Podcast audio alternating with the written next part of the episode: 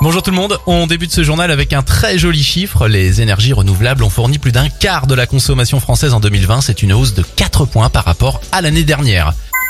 On continue avec euh, cet espoir pour la culture et c'est officiel maintenant. Les salles de cinéma sont de retour à New York le 5 mars prochain et après un an de fermeture, les ciné pourront réouvrir avec une capacité limitée à 25%.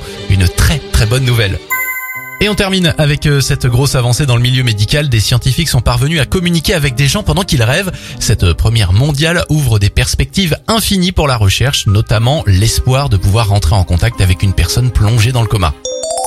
C'était votre journal des bonnes nouvelles. Il est disponible maintenant en replay sur notre site internet et notre application Radioscoop.